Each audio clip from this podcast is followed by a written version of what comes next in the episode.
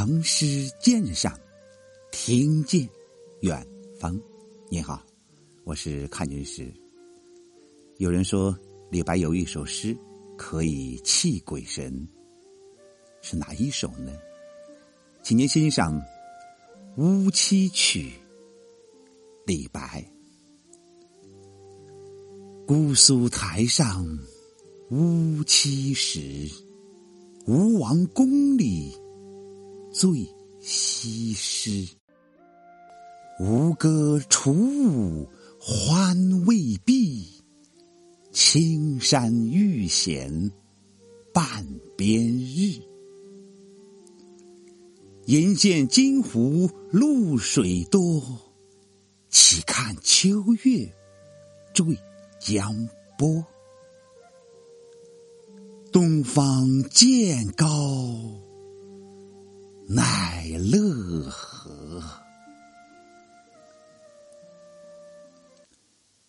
乌溪曲》是乐府清商曲词《西曲歌》旧题，现存南朝梁简文帝徐陵等人的古题，内容大都比较迷艳，形式则均为七言四句，两句换韵。李白此篇。不但内容从旧题的歌咏宴情转为讽刺宫廷淫靡生活，形式上也做了大胆的创新。相传吴王夫差耗费了大量的人力物力，用三年时间筑成了横亘五里的姑苏台，上建春宵宫，与宠妃西施在宫中为长夜之饮。诗的开头两句。不去具体的描绘吴宫的豪华和宫廷生活的淫靡，而是以洗练而富于含韵的笔法，勾画出日落乌漆时分姑苏台上吴宫的轮廓和宫中美人西施醉态朦胧的剪影。乌漆时，照用题面，又点明时间，诗人将吴宫设置在昏林木鸦的背景中。无形中使乌漆时带上了某种象征色彩，使人们隐约感受到包围着吴宫的幽暗气氛，联想到吴国日暮黄昏的没落趋势。而这种环境气氛，又正与吴王宫里醉西施的纵情享乐情景形成鲜明对照。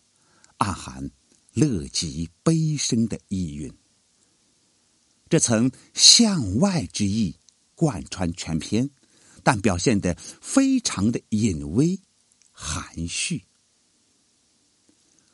吴歌楚舞欢未毕，青山欲显半边日。对吴宫歌舞，只是虚题一笔。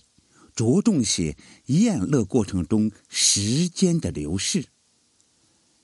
沉醉在狂欢极乐中的人，往往意识不到这一点。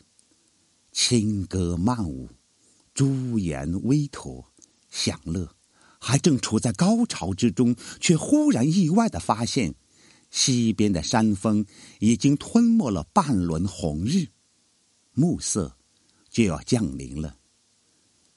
魏字、玉字，紧相呼应，微妙而传神的表现出吴王那种惋惜遗憾的心理；而落日闲山的景象，又和第二句中的乌漆时一样，隐约的透露出时代没落的面影，使得欢未毕而诗已暮的描写，带上了为乐难久的不祥暗示。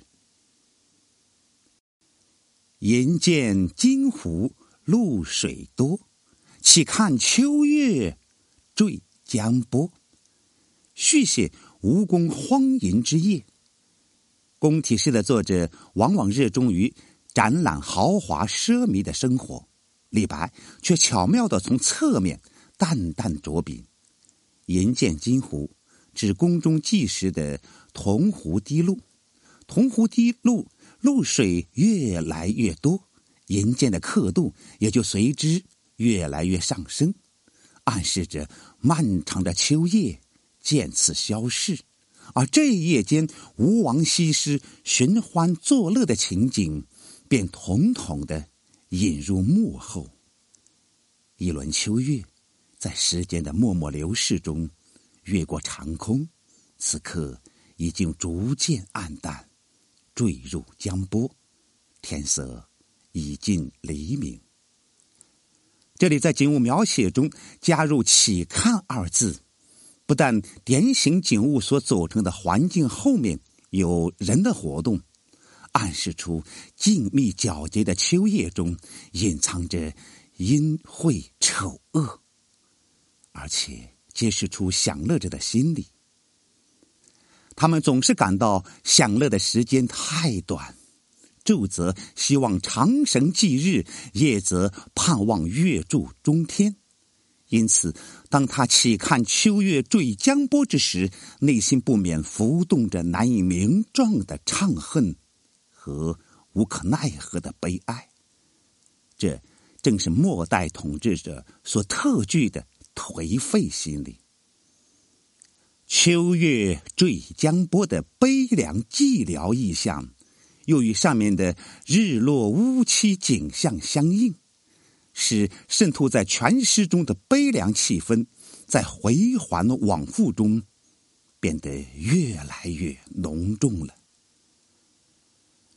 诗人讽刺的笔锋。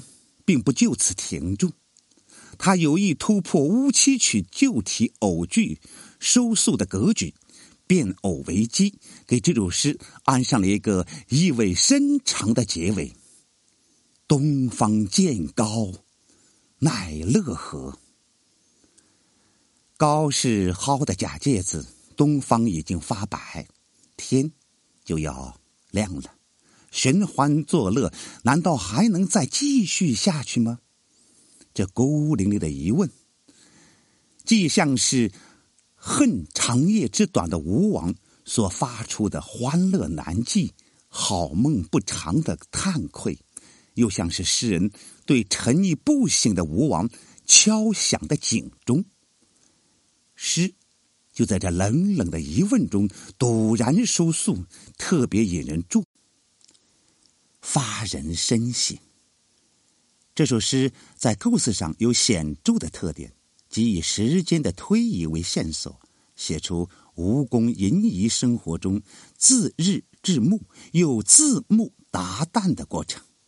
诗人对这一过程中的种种场景，并不做具体描绘渲染，而是紧扣时间的推移、景物的变换，来暗示。吴宫里荒淫的昼夜相继，来揭示吴王的醉生梦死，并通过寒林凄鸦、落日闲山、秋月坠江等富于象征暗示色色彩的景物，隐喻荒淫纵欲者的悲剧结局。通篇纯用客观叙写，不下一句贬词，而讽刺的笔锋。却尖锐、冷峻、深深的刺入对象的精神与灵魂。唐宋诗纯凭此诗说：“乐极生悲之意，写得委婉，未解而迷路，由于姑苏矣。全不说破，可谓即兴深微者。莫坠于单句，有不尽之妙。”这是颇能抓住本篇特点的评论。李白的七言古诗和歌行一般都写得雄奇奔放、自肆淋漓，这首《乌七曲》却偏于收敛含蓄、深婉隐微，成为他七古中的别调。前人或以为他是借吴宫荒淫来托讽唐玄宗的沉眠声色。迷恋杨妃，这是可能的。玄宗早期励精图治，后期荒淫废政，和夫差先发愤图强，振吴败越，后沉眠声色，反治覆亡，有相似之处。据唐孟期本诗本事诗记载，李白初到长安，贺知章见其乌栖曲，叹赏苦吟，说：“此诗可以泣鬼神矣。”看来贺知章的泣鬼神之评，也不单纯是从艺术角度着眼的。让我们再听一遍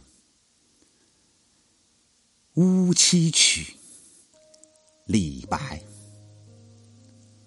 姑苏台上乌栖时，吴王宫里醉西施。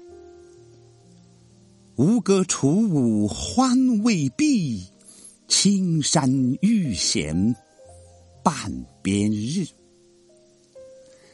眼见金湖露水多，岂看秋月坠江波。东方渐高奈乐何？谢谢您的聆听，咱们下次再会。